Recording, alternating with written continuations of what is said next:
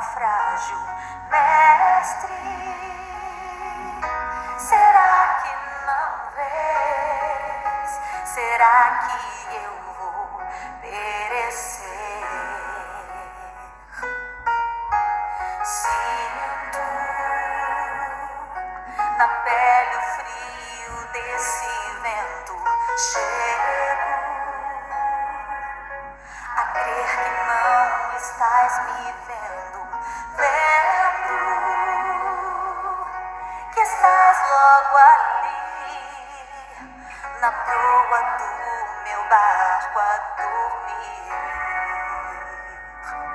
Sei que não estou só e já posso crer que amanhã vai ser bem melhor.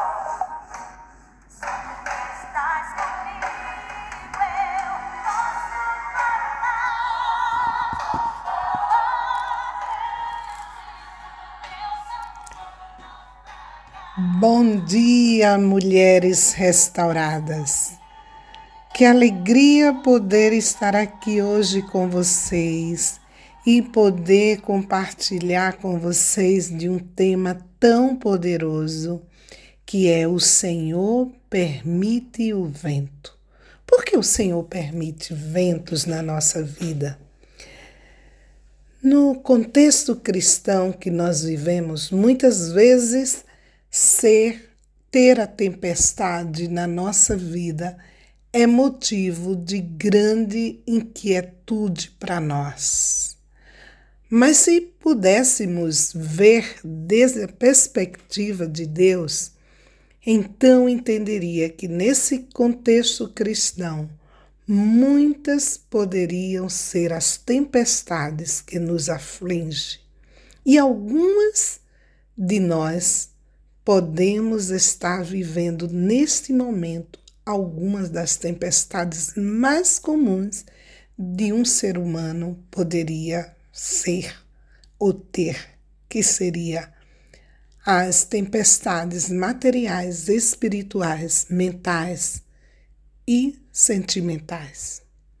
O fato de sermos cristãs não nos isenta de passarmos por dificuldades e enfrentarmos tempestades. Porém, devemos lembrar de que, seja qual for a tempestade ou a proporção delas, Jesus tem poder e autoridade para acalmá-las.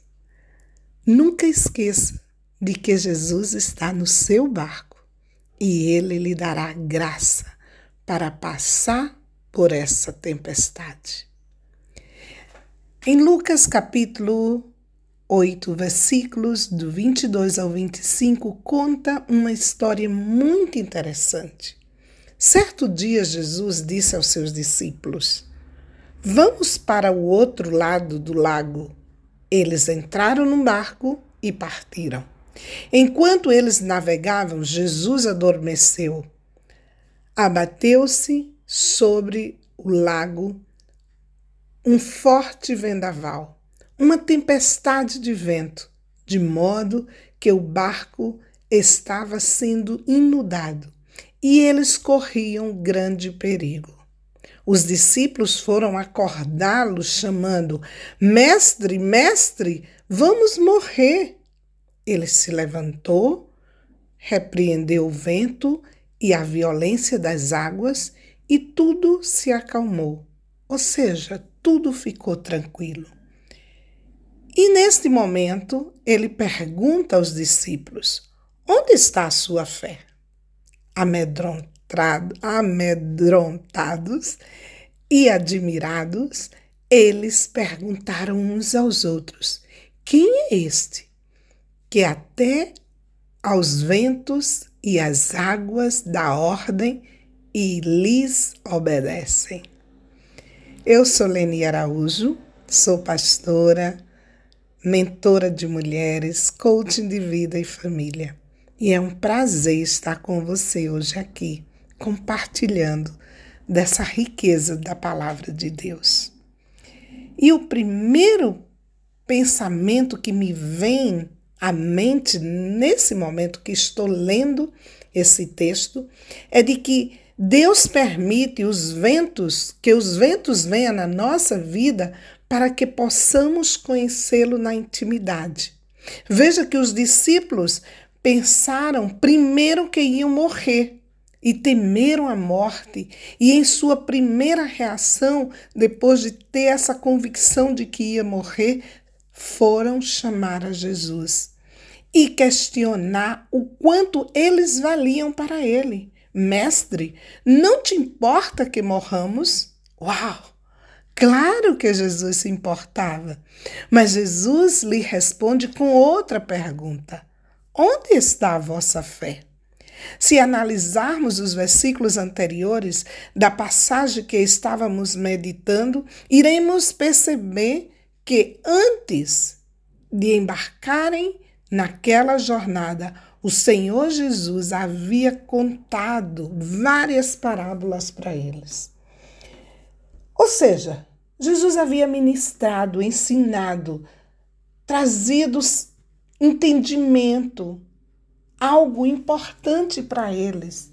Mas, nesse momento, Jesus, ao finalizar esse ensinamento, leva eles para a prática. Porque ter conhecimento sem prática não tem muita função. Você não funciona bem só o fato de você saber como funcionam as coisas se você nunca pratica. E Jesus então leva eles a viverem essa prova, essa prática e permite que o barco fique no controle deles. E claramente Jesus descansa, igual um professor quando está na sala de aula, depois de ensinar os alunos, e ele entrega a prova para os alunos. Ele descansa que os alunos poderão resolver as questões da prova. Mas justo nesse momento, os discípulos descobrem que eles não podiam resolver essa situação. Então recorre ao mestre e dizendo imediatamente, assume o controle e diz para eles: Olha, onde está a vossa fé? O que está acontecendo?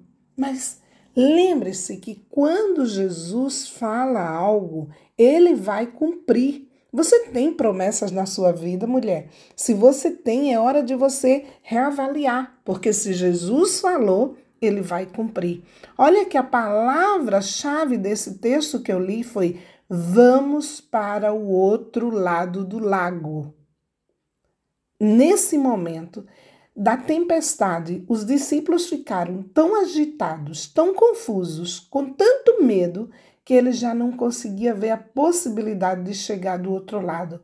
Tudo que eles viam diante deles era a morte. Eles achavam que ali era onde eles iam terminar os seus dias, o seu dia. Mas não foi assim. Eles correram para o lugar certo, ao encontro do Mestre, e eles foram atendidos. Eles continuaram caminhando porque continuar olhando para o consumador da nossa fé, que é Jesus. A segunda razão que Deus permite que os ventos venham na nossa vida é para nos posicionar de acordo com o seu propósito. Quando Deus falou para o profeta Jonas, por exemplo, de que ele fosse para a cidade de Nínive, ele tinha uma razão, uma proposta, um motivo. E este homem não atendeu. Ele pegou um navio contrário. E um homem fora da posição, ele pode colocar a vida dele e a dos demais em risco. Cuidado, mulher, para que a sua posição equivocada não esteja colocando toda a sua família ou ministério em risco. Quando ele começa a afundar ali, ele também clama para o Senhor. E nunca esqueça que os planos e propósitos do Senhor são maiores e melhores que os nossos. Terceira razão, Deus permite que os ventos venham nas nossas vidas é para que possamos ver a autoridade que ele tem sobre o inimigo, mas que ele também já nos deu essa autoridade. Observe que na questão do barco, o barco estava afundando. Mas esse barco que estava afundando ou inundando de água estava indo em direção a uma cidade, a uma terra onde existia aquele endemoniado de Gadara. Onde o inimigo, incorporando-se, veio e confrontou a Jesus então podemos pensar que aquela tempestade também que Jesus estava permitindo ali era um ataque do inimigo para tirar o barco da direção, para impedir que chegasse, que cumprisse o propósito. O inimigo pode usar forças da natureza, né? Para poder impedir que a obra de Deus venha acontecer.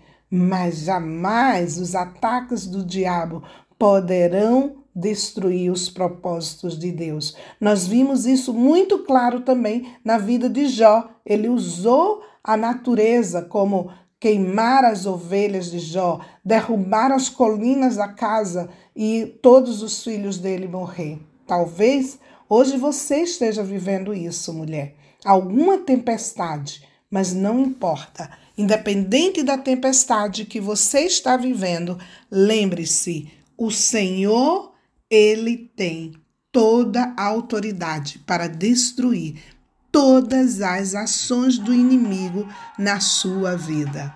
Creia e confie. Clame por ele.